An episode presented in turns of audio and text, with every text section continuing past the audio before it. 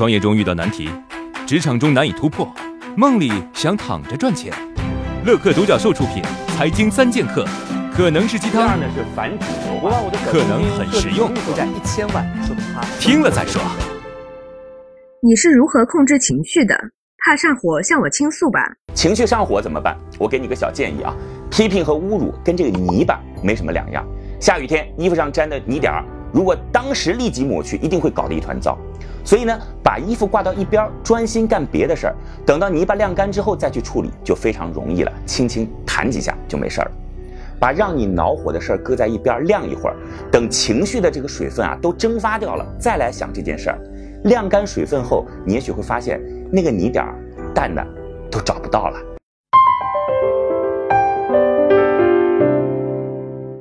跟熟人合伙创业成功率更低。电影《中国合伙人》里头有一句台词：“不要和好朋友一起创业。”这听上去呢像是一句玩笑，但是这可能是一个真理哦。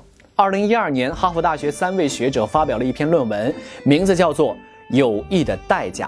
他们研究了三千多位风险投资人以及他们投资的一万一千多个投资项目，得出的结论是：如果项目的创业者是按照能力搭档合伙，成功率更高；如果是找熟人合伙，创业成功率明显降低。所以呀，如果要创业，找到能力匹配的弱连接伙伴一起创业，成功率才会更高。进入创业者社群就是一个找到高效弱连接的方式，你明白了吗？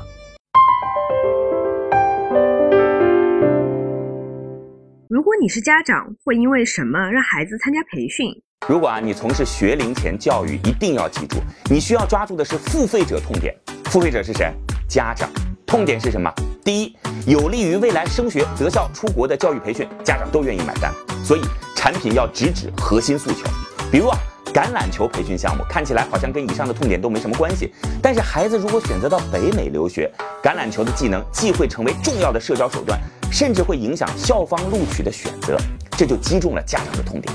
第二，凸显孩子在同龄人当中的优势。比如说啊，参加表演性质的培训，让孩子在众人面前出彩，满足了家长的虚荣心，这也能击中家长的痛点。总结来说，家长为孩子的教育买单，只为两点：为未来省事儿，让当下长脸。你好好想想，创业四大问题：想创业不知道做什么，合伙人不知道哪里找，钱不够想找投资人，带团队没经验不会管。要解决这四大问题，现在马上下拉手机屏幕，在我的介绍资料里有我的个人微信号，长按复制，添加我为好友。我们在乐客独角兽创业社群为你一一解决这四大问题。在这个社群里，已经有来自全国的将近两万多名优秀的创业者，每周都有线上线下课程分享营销、推广、管理的干货和经验。我也在社群里等你哦。